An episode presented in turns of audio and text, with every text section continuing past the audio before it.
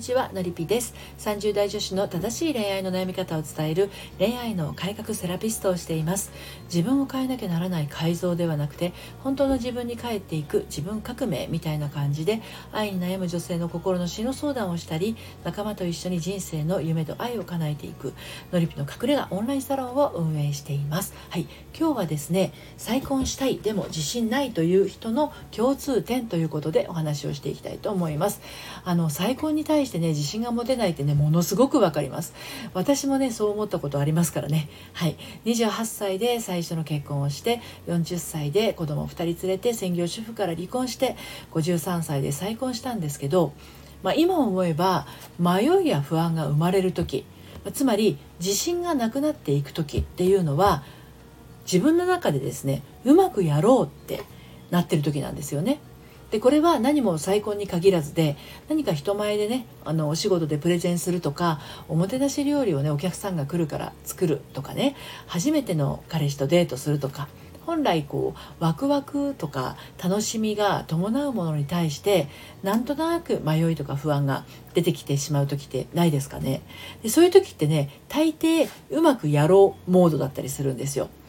じゃあねこうどんなタイプの人がうまくやろうモードになってしまうのか。っていうことが、まあ、今日のこの再婚したいでも自信ないという人の共通点にもつながりますのでねあの順序順序立ててお話ししていこうと思うんですが今日はですね1つ目自信が持てなくたっていいと受け入れてということについてと2つ目が自信がないことが理由になってしまう原因についてそれから3つ目が再婚するタイミングって意外と大事というこの3つに分けてねお話をしていきます。でこちらの内容は私の公式サイト「読むセララピー愛のトリセツの方でもですねあのいつか再婚してみたいだけど自信が持てない人の共通点という形で綴っていますのでご興味ある方は概要欄からご覧になってみてください。では早速1つ目いきますね。自信が持てなくたっていいと受け入れてということなんですが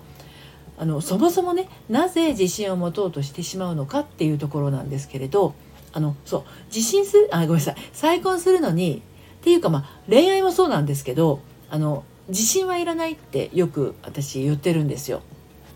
はい、でここ自信を持とうとした瞬間うまくいかない方向に進んじゃいますから本当に要注意なんですね。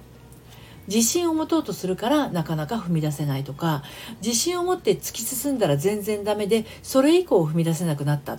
こんな風に2つのね2極に触れてしまいがちなんですよ極端ですよね。うん、なので自信なんてなくたっていい自信なんてなくても大丈夫って思えたらそれだけで肩の力がスーッと抜けて楽で楽しい恋愛に進んでいけてしまったりするするんですよ。本当それだけなんですよね。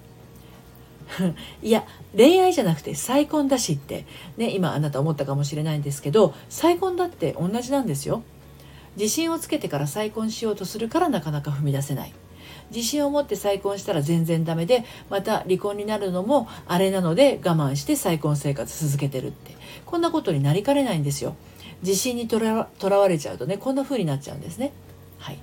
で2つ目なんですけど自信がないことが理由になってしあのしまう原因についてお話をしたいと思います。離婚すると確かにエネルギー持ってかれてしまう時期ってあるんですよね。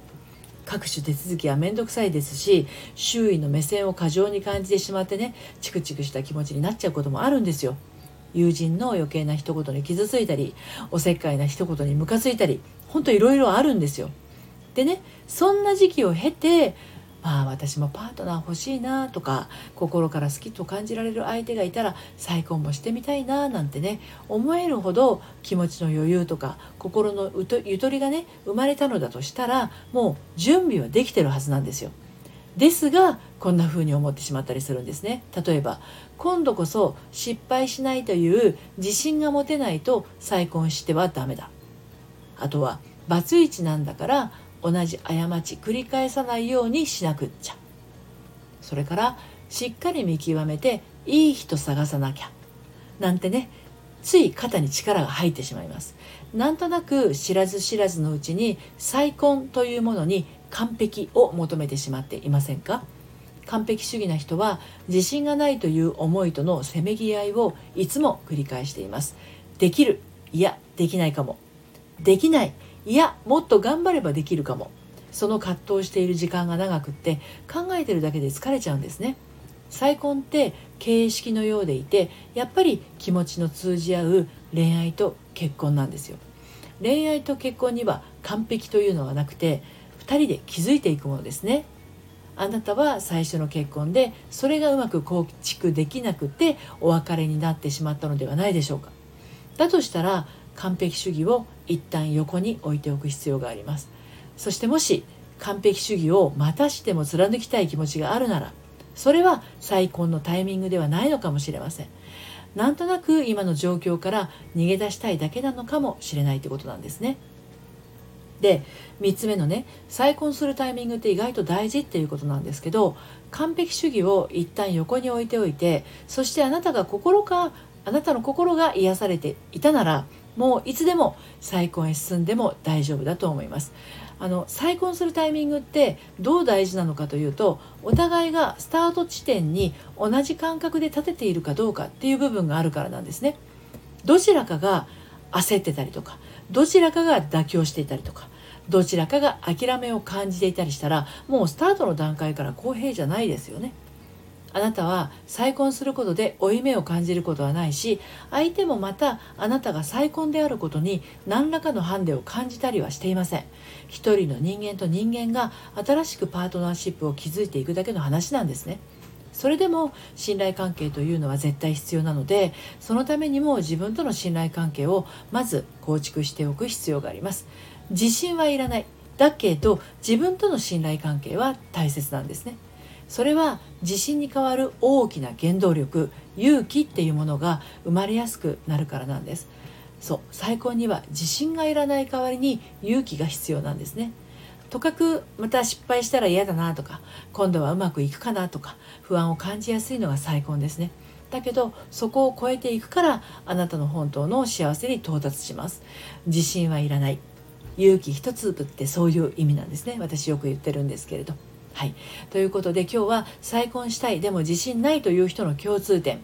再婚してみたいんだけどなんかね自信が持てないなってなってる人の共通点についてお話をしてまいりました。はい、私のやっているオンラインサロン正しい恋愛の悩み方のりびの隠れ家オンラインサロンでもですね離婚を経験したメンバー再婚を考ちょちょっとカミカミでごめんなさいね。再婚を考えているメンバーと一緒に心の在り方をですねお伝えをしています。ご興味ありましたら概要欄の方から遊びにいらしてください。はい。ということで今日も最後までお聴きいただいてありがとうございました。さようなら。